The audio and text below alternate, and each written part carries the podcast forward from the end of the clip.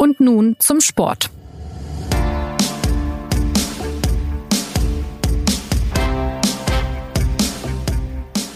The last seven times, six times we always flew on holiday with a silver medal. That doesn't feel too cool.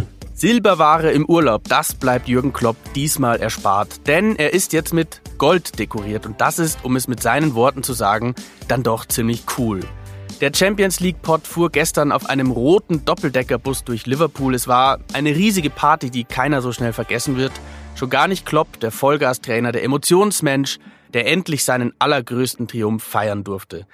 Ja, um ihn soll es heute gehen beim SZ-Podcast und nun zum Sport, zu dem Sie, Jonas Beckenkamp, mit einer Handvoll Konfetti begrüßt. Wir schnaufen kurz durch und dann ballen wir die Klopffaust und es geht los. Bei einem Elektroauto fehlt ja so einiges. Tank, Kupplung, Getriebe und besonders offensichtlich der Auspuff.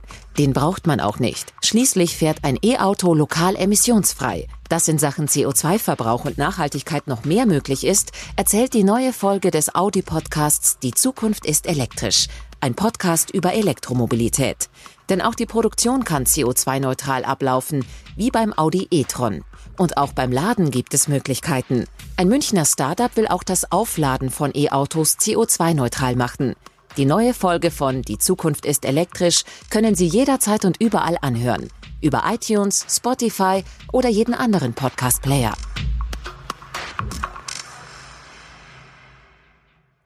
Legenden haben sie ja viele in Liverpool, die Beatles, Bill Shankly oder Steven Gerrard und jetzt eben auch Jürgen Klopp, einen gebürtigen Stuttgarter, der kurzfristig sogar seinen Vertrag verlängern soll bei, bei den Reds.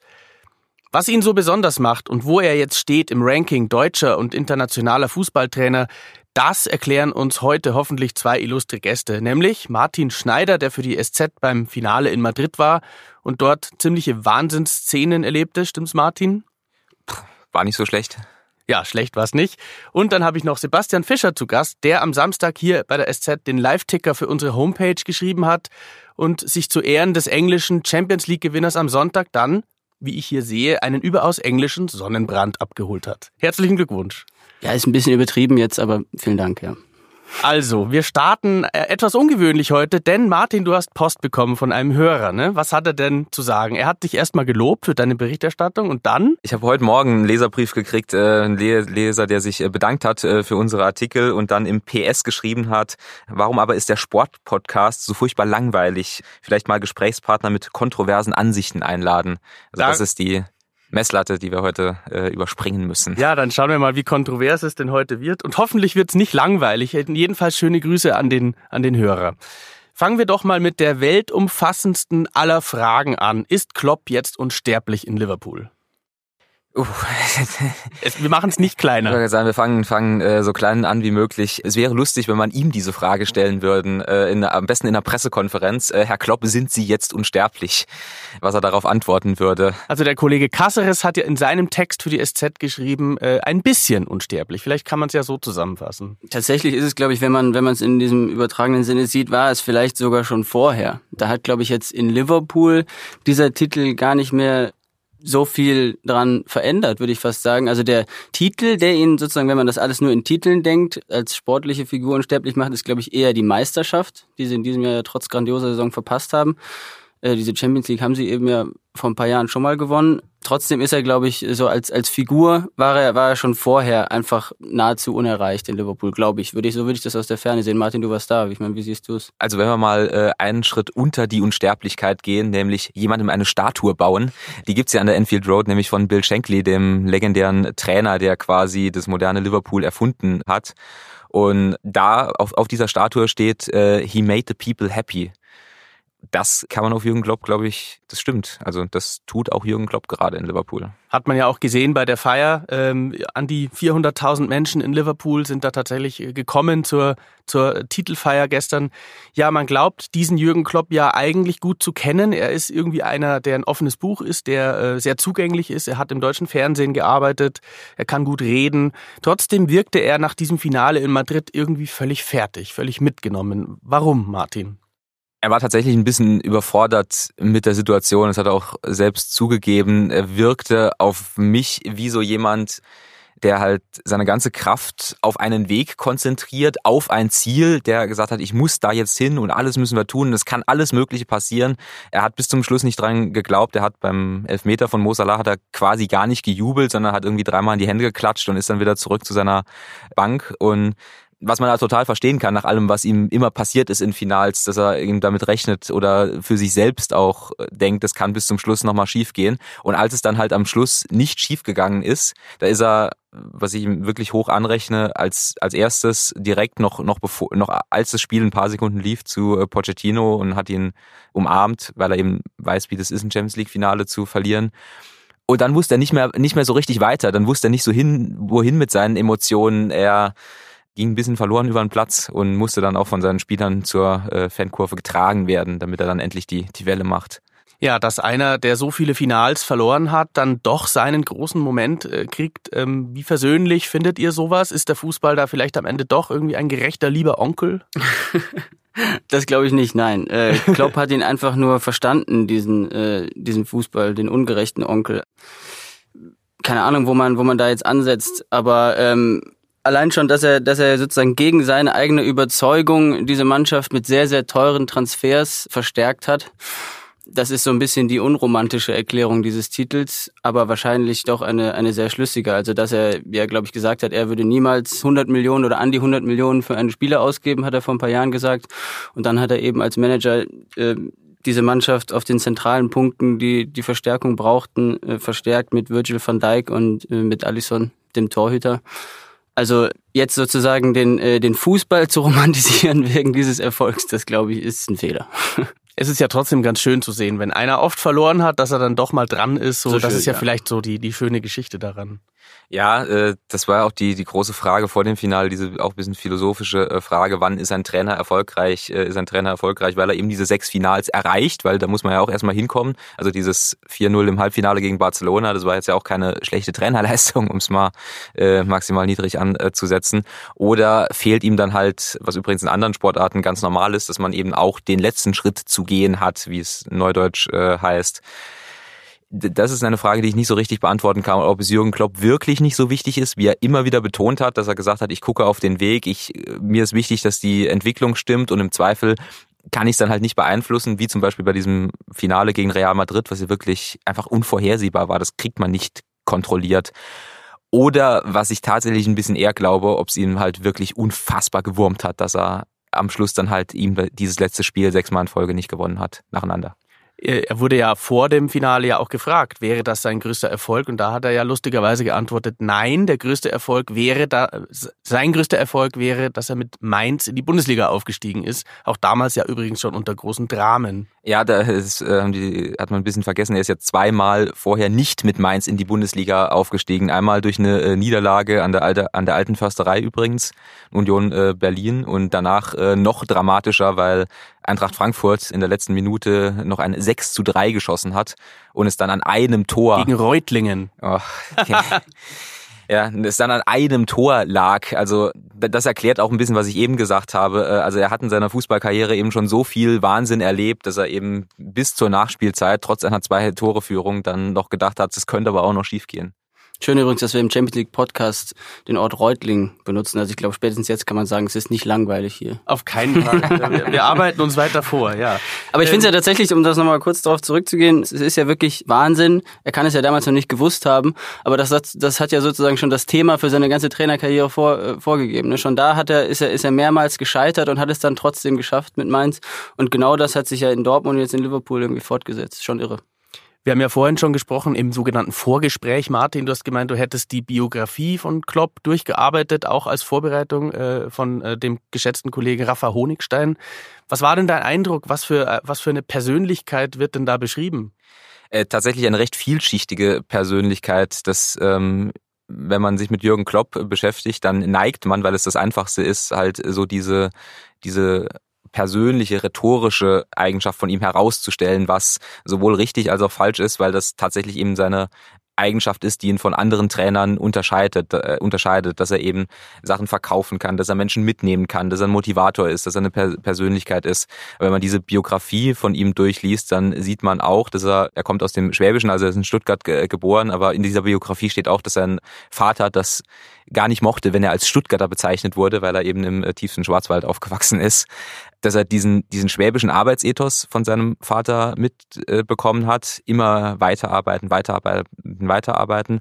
Und dass er eben auch ein wirklich intelligenter Mensch ist, der äh, Medizin studiert hätte, wenn es jetzt mit dem Trainerberuf und mit dem Fußball nicht geklappt hätte der sich halt schon sehr, sehr früh über Fußballtaktik Gedanken gemacht hat, der das Glück hatte, in, in Mainz auf äh, Wolfgang Frank zu treffen, eine wahnsinnig interessante Person der deutschen Fußballgeschichte, der die Viererkette als erster in Deutschland verstanden und, und angewandt hatte.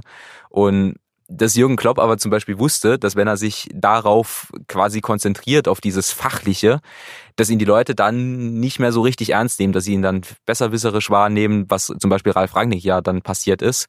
Und deswegen hat er sich immer auf dieses, dieses ja, Stimmungssprüche, Onkelige auch konzentriert. Also es ist, äh, ist, er ist eine total spannende Person, äh, mit der man sich beschäftigen kann, sehr gut beschäftigen kann. Also diese Biografie von Rafa Honigstein wirklich jedem zu empfehlen, äh, habe ich auch schon mal reingeschmökert. Ja, wie ist denn jetzt sein äh, Beitrag zu dem Triumph der Liverpooler, die Champions League zu gewinnen? Worin, wenn man ganz konkret jetzt mal sagt, besteht seine Trainerleistung bei dieser Mannschaft? Also man kann ja erstmal, wie ich eben schon gesagt habe, kann man da ein bisschen mehr ausholen und sagen, bei, bei englischen Vereinen ist es nicht nur eine klassische Trainerleistung, sondern eben auch eine Managerleistung. Also er hat diese, diese Mannschaft sehr gut analysiert und verstärkt auf, auf den entscheidenden äh, Positionen, wie ich finde, wie ich eben schon gesagt habe. Ja, und dann seine, seine klassische Trainerleistung. Ich meine, man musste ja jetzt vielleicht dieses, dieses Finale war, war nicht das beste Beispiel dafür, weil es nicht so attraktiv äh, anzuschauen war. Aber ich meine, klar, das Halbfinale, das berühmte äh, gegen Barcelona, diese Mannschaft spielt einfach auf einem nochmal viel höheren Niveau als, als Dortmund vorher diesen Fußball den er, weiß nicht, den, den er wie kein zweiter prägt, ja, diese, diese, diese Mentalität, dieses niemals aufgeben. Ich meine, was, was kann man, es ist, es ist, glaube ich, bei kaum einem Trainer so, so diese berühmte Handschrift, wie man floskelig sagt, zu, zu sehen, wie bei, wie bei Jürgen Klopp. Das versuchen ja auch andere Vereine, ähm, ihren Trainer zu holen und dann gute Spieler äh, stellen, beispielsweise in Paris. Ähm, aber da herrscht, habe ich das Gefühl, immer noch die Denke, ja, man kauft Stars für vorne äh, und dann wird's schon irgendwie. Ähm, Klopp holte aber, du hast es jetzt schon zweimal angesprochen, einen Torwart, Alison Becker von, von AS Rom und einen Abwehrspieler mit Van Dijk für über 160 Millionen. Was sagt uns das, dass Klopp offenbar bewusst war, ich brauche vorne keine Leute, ich brauche aber hinten Leute? Das sagt uns A, dass Jürgen Klopp schlicht und ergreifend in der Lage ist, äh, einen Kader zu analysieren und zu gucken, wo sind meine Schwachstellen und dass er dann eben recht konsequent handelt. Äh, es sagt uns aber auch, dass Jürgen Klopp in so einem Verein eben dadurch, dass er Jürgen Klopp ist, das Vertrauen hat oder die Autorität hat, dass er eben zu seinem Geldgeber, wer immer da bei Liverpool, ich glaube, es ist die, die Fenway Sports Group, so heißt sie, äh, auf dem Geldtopf sitzt, äh, sagen kann, ich brauche keinen attraktiven Stürmer, wo die ganze Erfahrung des Fußballs zeigt, dass ein Geldgeber eher bereit, die auszugeben, sondern ich brauche eben Abwehrspieler und ich brauche eben einen Torwart. Das ist dann wiederum dieser, dieser Klopffaktor. Man glaubt eben an ihm und er bekommt eben durch, durch diesen Glauben, bekommt er eben die Zeit, so eine Mannschaft aufzubauen. Der ist jetzt seit 2015 beim FC Liverpool und das war ja nicht von Anfang an super. Also wenn man ihn jetzt zum Beispiel mit Paris Saint-Germain vergleicht, Thomas Tuchel ist da jetzt halt ein Jahr und da fangen jetzt schon wieder die, also ich, er hat jetzt verlängert, aber in Paris sind diese Reflexe, es hat nach einem Jahr nicht funktioniert, wir müssen Trainer tauschen, sind halt bei solchen Vereinen viel größer da als bei Jürgen Klopp. Auch bei Borussia Dortmund hat es von Anfang an nicht funktioniert. Der ist in der, seiner ersten Saison ist er Sechster geworden, hat dann die Europa League verpasst, hinterm HSV. Ähm, das vergisst man immer so gern. Also Jürgen Klopp bekommt durch seine, seine Art und Weise eben auch einfach Zeit, wo der jeder Trainer, aktuell Dieter Hecking, jeder Trainer sagt, das ist fast das Wichtigste. Ja, da gibt's ja die schöne Anekdote, vielleicht das noch kurz dazu. In seiner ersten Saison, wo er tatsächlich Liverpool einfach ein mittelmäßiger Club war, als er ihn übernommen hat. Und er auch jetzt nicht irgendwie, er ist zwar ins Europa League-Finale gekommen in seiner ersten äh, Saison, aber in der Liga hat er jetzt nicht den Riesenerfolg gehabt und da gab es dieses eine berühmte Spiel, was glaube ich auch eher immer noch so als, äh, was jetzt auch nochmal oft zitiert wurde, gegen West Bromwich. Die haben, glaube ich, 2-2 gespielt. Und es war halt nichts Ruhmreiches, aber er hat die Mannschaft nach dem Spiel, was völlig untypisch war, selbst in Liverpool, zu den Fans geschickt. Und, und sie haben sich bei den Fans bedankt oder mit den Fans gefeiert oder sowas und alle runzelten die Stirn. Aber das hat irgendwie dieser, dieser sagenumwobenen Tribüne, auch äh, The Cop in, äh, in Liverpool sozusagen, das Gefühl zurückgegeben, wir werden gebraucht. Und es ist natürlich ist wieder ein Beispiel dafür, dass Klopp von Anfang an irgendwie es versteht, so ein, so ein gewisses Gefühl zu vermitteln. In England ist es ja so, dass Trainer, ähm, die heißen ja nicht Coach oder Trainer, sondern Manager. Ähm, kann es sein, dass er vielleicht auch von sich aus schon einfach tatsächlich im deutschen Sinne äh, wie ein Manager schon denkt, dass er diese Fähigkeiten hat? Ja, also er hat das äh, so nie anders kennengelernt. Also es war ja in Mainz damals äh, schon so. Ähm, deswegen spricht er auch immer so wahnsinnig gern von dieser Zeit in Mainz. Äh, so ein bisschen nach dem Motto, wir hatten damals ja nichts. Und es war ja auch schlicht und ergreifend so. Das war, bevor Jürgen Klopp kam, war Mainz der einer der unattraktivsten Fußballstandorte Deutschlands. Es gab Christian Heidel und es gab ihn. Und er hat dann halt eben alles gemacht. Also er hat trainiert, er hat über die Infrastruktur äh, gequatscht, er hat die Fans mitgenommen, beziehungsweise hat denen halt gesagt, wenn das hier irgendwie was werden soll, dann brauchen wir jeden, jede verfügbare Ressource und die Fans waren halt eine. Und so hat er das halt gelernt. Und das hat er dann einfach äh, auf Dortmund und Liverpool übertragen. Man könnte sogar sagen, in Dortmund und Liverpool war es fast ein bisschen einfacher als in Mainz, weil er dort eben auf eine sehr begeisterungsfähige Fanschaft eh schon traf, die das halt bereitwillig angenommen haben. Was übrigens wahrscheinlich äh, zum Verhängnis wurde von Christian Heidel auf Schalke in diesem Jahr, dass er es gewohnt war, so, so starke Trainerpersönlichkeiten neben sich zu haben.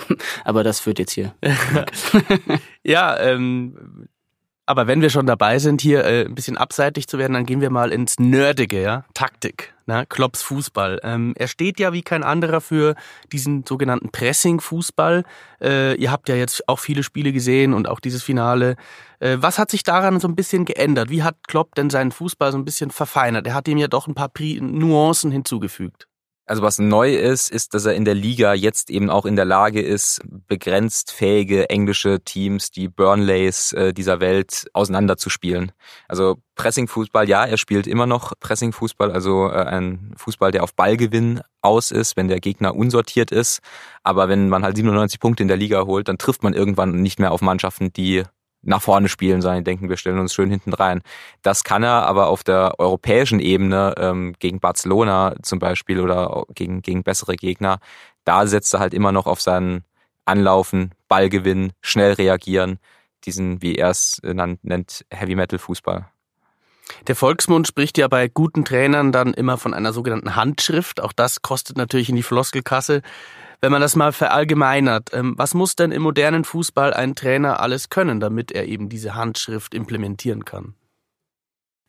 Also Pochettino, glaube ich, auch ein guter Trainer, äh, der von Tottenham hat ja in den vergangenen Wochen, glaube ich, immer davon gesprochen, dass es immer noch um Menschen geht, mit denen man arbeitet. Und das ist, glaube ich, gerade in diesem modernen Fußball einfach nicht zu unterschätzen. Ne? Also, dass, äh, dass eben Klopp es versteht, die Mannschaft zu packen einfach. Das Wichtigste, glaube ich, äh, kann ich mit meiner bescheidenen Erfahrung, als, als ich früher selbst gespielt habe, das Wichtigste, glaube ich, das wichtigste Gefühl, das ein Trainer einem Spieler vermitteln muss, ist sozusagen natürlich die Taktik zu kennen und dass es eine funktionierende Taktik ist, aber keine Angst mehr zu haben, Fehler zu machen. Ne? Und, und das ist ja so eines der, eine der berühmten Klopp-Lehren ist ja, ähm, mehr Lust aufs Gewinnen zu haben, als Angst vorm Verlieren haben wenn, wenn ein Trainer das versteht, dann ist egal, ob es modern ist oder nicht, dann ist es, glaube ich, sehr wahrscheinlich, dass er Erfolg hat das ist ein glaube ich, ein ganz wichtiger Punkt, den Sebastian da anspricht, wenn man äh, jetzt mal zum Beispiel einen Trainer nimmt, der vom Charakter her gar nicht mit Klopp zusammenpasst, nämlich Jupp Heynckes, der auf vielen Ebenen anders ist, aber der auch, das ist mir damals aufgefallen, zu, vor allem bei seiner zweiten Zeit beim FC Bayern, er hat immer von der Gruppe gesprochen. Jupp Heynckes hat in jeder Pressekonferenz, irgendwann konnten die Leute, glaube ich, nicht mehr hören, vom, vom Gemeinschaftsgefühl gesprochen, wie wichtig es ist, die, die Spieler abzuholen, wie wichtig es ist, sich als äh, Gruppe zu verstehen. Er konnte die, die Spanier-Fraktion beim FC Bayern, eben weil er Spanisch sprechen konnte, konnte, konnte er integrieren, konnte er ein Gefühl geben, ihr gehört auch dazu. Und das ist glaube auch, dass das in dieser modernen Zeit, die dazu neigt, das Taktische, das, was man sieht, das, was man mit Zahlen auswerten kann, bisschen zu, zu glorifizieren, dass man das zuweilen nicht vielleicht vergisst, aber, aber vernachlässigt. Eben, dass du eine Gruppe von Menschen hast, dass du Menschen hast, die zusammenarbeiten müssen. Und dass wenn du es schaffst, denen ein, ein Zusammengehörigkeitsgefühl zu geben, dass du dann viel mehr rauskriegst, wie wenn du sagst, der Rechtsverteidiger muss aber beim Spielzug in die Halbraumzone laufen. Völlig, das ist völlige Zuspitzung, die ich gerade mache, die ist auch, die ist auch unsachlich, weiß ich auch. Aber das sehe ich halt bei, bei großen Trainern.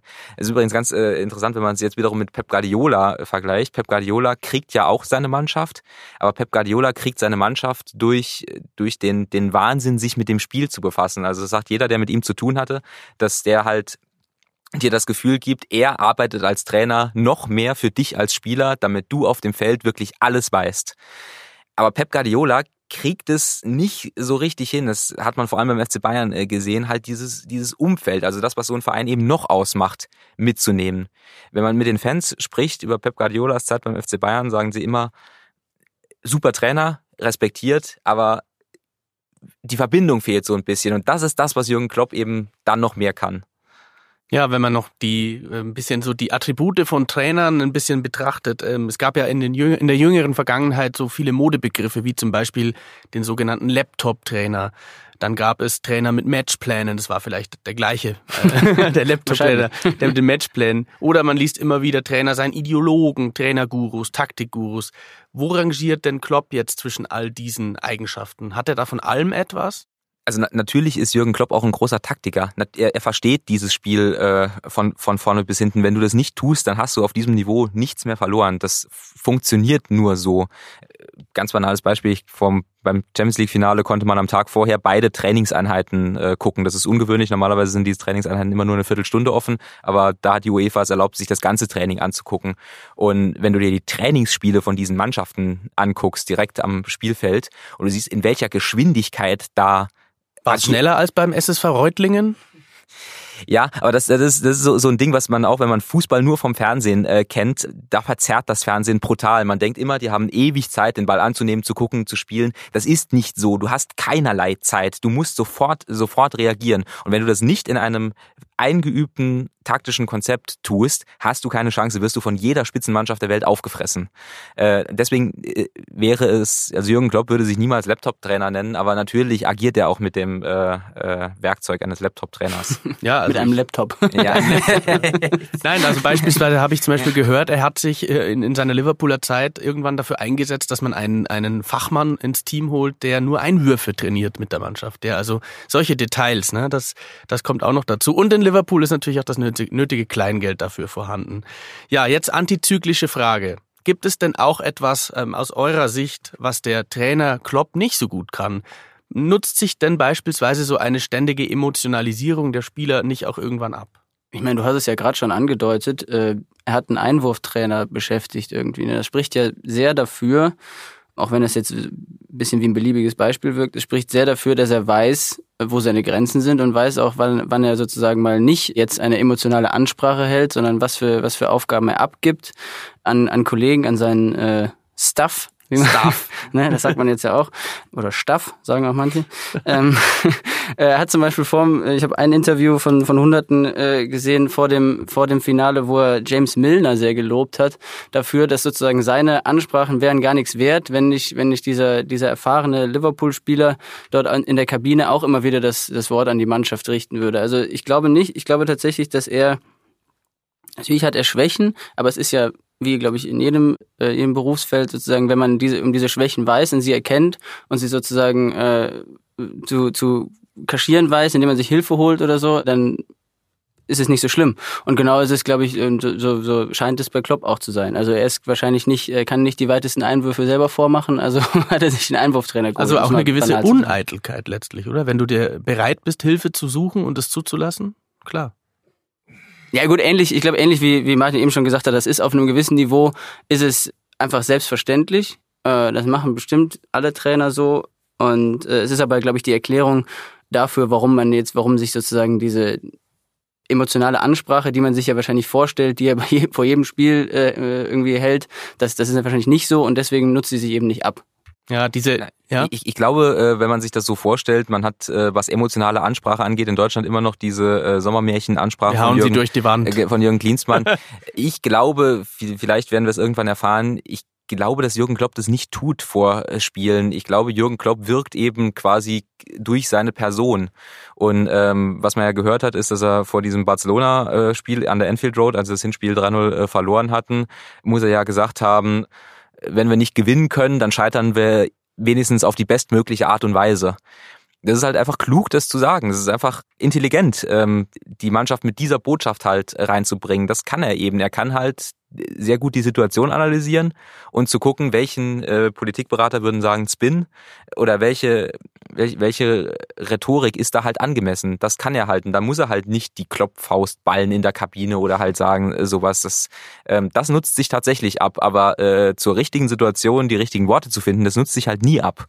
Ja, wenn man jetzt mal die ganzen Trainer betrachtet, die Großen der näheren Vergangenheit, wo, ähm, diese Menschenfängerei, ist die vielleicht etwas, was dann doch bei allen Unterschieden alle verbindet? Einen Mourinho, einen Guardiola, einen Tuchel, vielleicht auch einen Joachim Löw, zumindest die 2014er Version des Bundestrainers?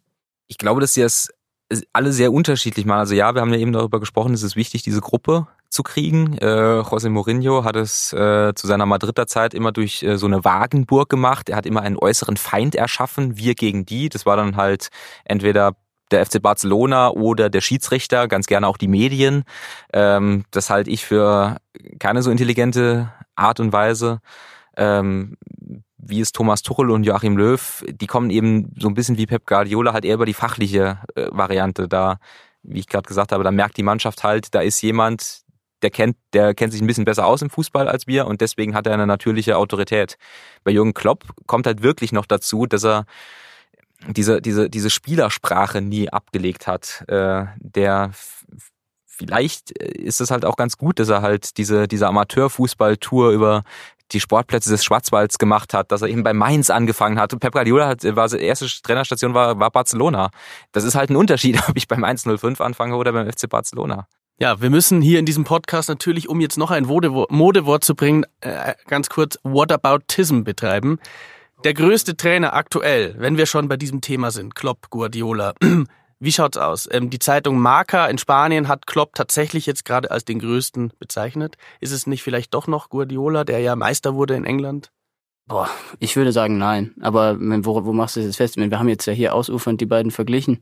Das ist vielleicht auch am Ende ein bisschen eine Geschmackssache. Also ähm, ich finde, ich finde immer, ein Trainer macht es aus, dass er eben diese beiden Sachen verbindet. Das, äh, das Emotionale mit dem, mit dem taktischen Wissen. Wie gesagt, das muss eigentlich fast jeder Trainer machen. Äh, und ich finde, da, das macht irgendwie Klopp auf eine, auf eine andere und ich würde sagen bessere Art und Weise als, ähm, als, als Guardiola. Natürlich, also sind beides äh, hervorragende Trainer. Also sie würden vielleicht mit Reutlingen sogar den Aufstieg schaffen. Ich weiß gar nicht, wo die gerade spielen. Also wir kommen ja zum Schluss noch ein bisschen in die Zukunft, nachdem wir jetzt das Finale analysiert haben, die Persönlichkeit Jürgen Klopp. Klopp sagte in Madrid am Ende ja auch, es ist erst der Anfang dieser Mannschaft der, ähm, des FC Liverpool. Und jetzt soll er seinen Vertrag verlängern. Das könnte also durchaus länger gehen. Wie wahrscheinlich ist es, dass er so eine Ära prägen kann, wie es beispielsweise Alex Ferguson in Manchester geschafft hat oder auch Zidane aktuell noch in Madrid? Ich glaube, was, was dabei hilft, jetzt eben in der ähnlichen Motivation weiterzumachen, ist eben dieses große Ziel, nach 30 Jahren äh, Meister zu werden mit Liverpool. Das ist eben noch nicht erreicht. Ne? Deswegen kann man jetzt irgendwie, kann man, glaube ich, nicht sagen, ist jetzt auf dem Gipfel und jetzt, jetzt weiß er nicht mehr, was er irgendwie, was er mit Liverpool noch erreichen muss. Von Anfang an haben, war in dieser Saison immer wieder die Erzählung, die Meisterschaft für Liverpool ist das noch, ist der noch viel wichtigere Wettbewerb, den es zu äh, gewinnen gilt. Zumindest in Deutschland scheint es für Klopp ja nur noch zwei Optionen zu geben, wobei ich gar nicht weiß, ob es überhaupt noch zwei sind. Ja, Bundestrainer oder Trainer des FC Bayern. Was haltet ihr so vom Gespür her für plausibler in den nächsten fünf bis zehn Jahren? Ja, oder SPD. Ne? Oder übernimmt die SPD. Ja. ja, vielleicht ist das das Wahrscheinlichste.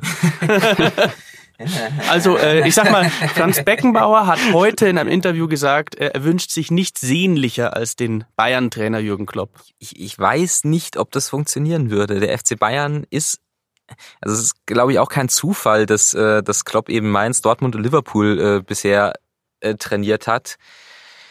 Der Charakter des FC Bayern, dieser, dieser Vereinscharakter und der Charakter für Jürgen Klopp, ich weiß nicht, ob das, ob das passt. Er würde, natürlich würde er fachlich zum FC Bayern passen. Natürlich wäre das für Deutschland, für die Bundesliga ein Segen, wenn er zurückkäme, wenn diese Figur halt wieder da wäre Aber könnt ihr euch vorstellen, dass Jürgen Klopp mir es an mir sagt? Nee. Ich kann es mir überhaupt nicht vorstellen. Es wäre ein kompletter Bruch mit der Erzählung, die, die, äh, die es immer gab um Klopp, um, um die Mannschaften, die er trainiert hat, sozusagen. Äh, immer erstmal der Underdog zu sein und etwas zu schaffen, was, was ihm niemand zutraut. Ne? Also, also vielleicht doch Bundestrainer. Ein gealterter, altersmilder Jürgen Klopp in zehn Jahren.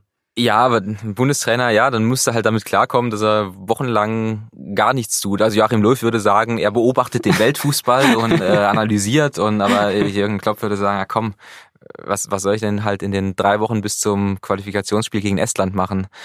Weiß ich nicht, aber da glaube kann ich mir nicht vorstellen. Also ich glaube, dass beides, um die Frage zu beantworten, wenn dann erst in einer fernen Zukunft.